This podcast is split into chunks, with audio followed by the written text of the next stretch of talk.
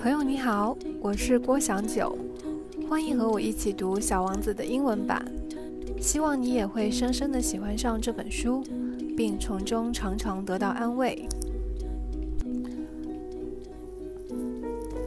Hello，早上好，我们早上来读 Chapter Five。废话不多说，直接开始喽。Chapter Five. Each day, I learned something about the planet, about the little prince's departure from it, about his journey.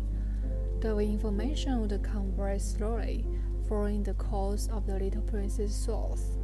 That it was that on the third day, I heard about the catastrophe of the baobabs. Once again, it was thanks to the ship, for the suddenly the little prince questioned me as if seized by a great doubt. It is true, it is now. That sheep eat little sharks. Yes, that is true. Ah, I'm glad. I did not understand why the fact that sheep eat sharks was so important. But the little prince added, Therefore, they also eat baobabs. I point out to the little prince that baobabs are not little bushes, but trees as tall as churches, and that even if he was to take a whole herd of elephants with him, the herd would not be able to eat up one single baobab. The little prince laughed at the idea of a herd of elephants. One would have to pile them up on the top of another, but when but then he remarked wisely, before they grow to such a size. Baobabs start out by being small. That is true, but why do you want your sheep to eat the small baobabs? He answered me, Oh, come, come, as if this was self-evident.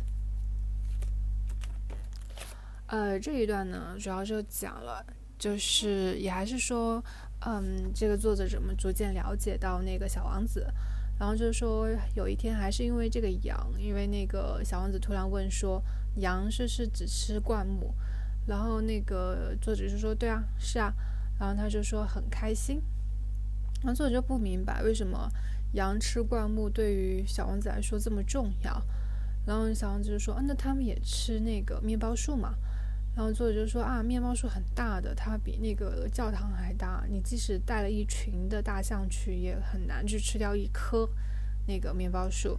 然后小王子听到就很开心的在笑，哇，那那在我的星球上，他们那个必须把那个象一只一只的叠起来了。那他又说，那在他们长到这样的一个那么大的那个规格的时候，面包树应该也是很小的。那是那是对的呀，但是为什么你希望你的那个呃羊去吃面包树的小的时候的面包树呢？然后，小王子说：“哎，你看，哦，就小王子说哦，看看，类似就是说，那还那还不明显吗？显而易见呢。那我们继续。I had to exert considerable mental effort to the problem out of for myself. It seemed that on the little prince's planet, as on all planets, there were good plants and bad plants. Good plan, good seeds come from good plants, and bad seeds come from bad plants. But seeds are invisible; they remain, do- they remain dormant in the depths of the earth until one of them suddenly decides to wake up. It stretches itself, timidly at first, and then begins to push a charming little spark inoffensively towards the sun. If it is merely a sprout of a radish or a spray of rosebush, it can be left to grow as it wishes. But if it is a weed, it should be tore out at once as soon as it is recognized. It so happens that there were some Telebuses on the little prince's planet. They were baobab seeds. The soil of the planet war was infested with them, but if you intervene too late, you will never get rid of a baobab. It spreads over the entire planet. It loses ball clear through it.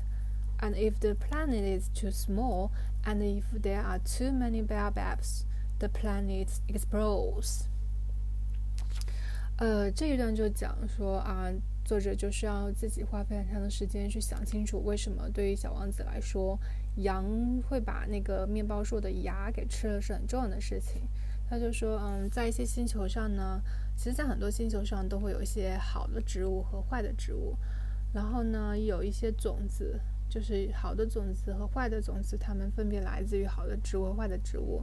但是呢，因为种子是看不见的。它们一般都是在土里面，但是它们会突然之间就舒展出来。然后呢，它们可能是小萝卜的苗，也可能是啊玫瑰的苗。如果它们是这些好的，就像萝卜和玫瑰呢，它就可以长。但是如果是草的话，那就要立刻去把它拔走。然后呢，在小王子的星球上，好像他的星球上是。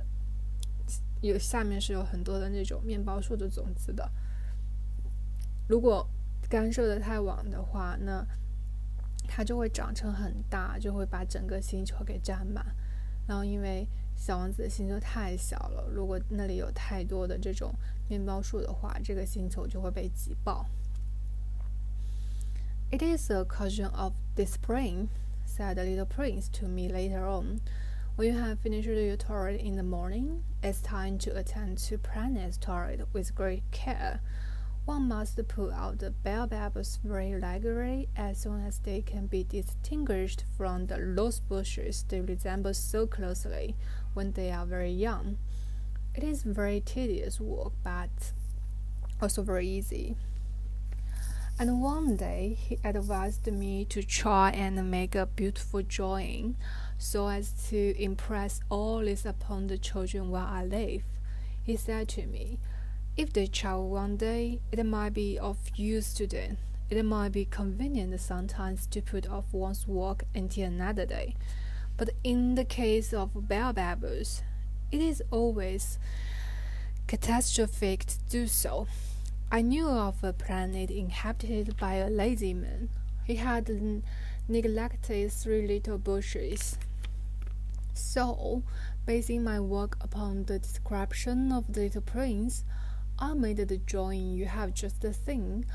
I don't like to sound like a moralist, but the danger of baobabs is so little known and the risks are so considerable to whomever might get lost on an asteroid that, for once, I make I make an exception to my reserve. I say, children, beware of baobabs. It is in order to warn my friends of a danger of which they, like me, have been unaware for so long that I have worked so hard over this joy. My lesson was my lesson was worth it. You may ask yourselves, why are there no other drawings in this book as impressive as the drawing of baobabs? The answer is quite simple. I have tried, but with the others have not had the slightest success. When I draw the baobabs, I was driven by a feeling of urgency. 呃，刚刚念的呢，其实就是呃这 chapter five 的最后的一些篇章，然后他就说了，呃， 之前讲到就是关于那个 星球上的好植物、坏植物，还有小王子的星球上是有那个面包树嘛，如果面包树的种子如果不在它们很小的时候拔掉的话，就会让星球爆炸。然后小王子就会接着说啊，这其实是关于一个自律的一个问题啊。就像你早上你上完厕所，你要去上厕所，那你也要去照顾到这个星球上，然后你必须每天都很规律的去把把那个你分辨出来的那个面包树，去面包树的小苗给拔掉。它虽然是件很 tedious 就很累的工作，但是也很简单。然后呢，有一天，小王子就建议作者说，去画一幅画，来告诉，嗯，作者住的星球的就是面包，就是小孩子面包树的危害。就说如果他们有一天旅行的话呢，他们也可以用它，然后来明白这个就是重要性。因为如果你不快点把它做完的话，就会很那个。然后他说他只认识一个人，他太懒了，然后他的星球就会有三个那个面包树长成很大，然后就把他的星球给挤爆了。然后作者呢就只其实就画了一幅画，很很形象啊，就我只能给大家描述一下了，就是一个星球，然后有三棵很巨大的这个面包树在旁边。然后作者就说，嗯，他就画了这幅画，然后也是希望就是说来提醒到很多人，特别是小孩，还有很多跟他一样从来没有意意识到面包树其实对一个星球来说会有这么大的危险。然后呢，他作者也还说，你可能会发现啊，就是这本书里面啊，其他的画都没有他画这个猴面包树这个这么印象深刻，这么 impressive。因为他说，他因为在画画这个树的时候，感觉到了一种紧张感和急迫感 （urgency），所以他才能画的这么好。好啦，这个其实就是 Chapter Five 的事情，就讲了一下，就是小王子星球上他每天要做的一个工作，就是他要去拔掉那个啊面包树猴面包树的种种那个爆发出来的小苗。也一进一步的说明它的那个星球是特别特别小的。好，那这一章就读到这里了，再见，拜拜。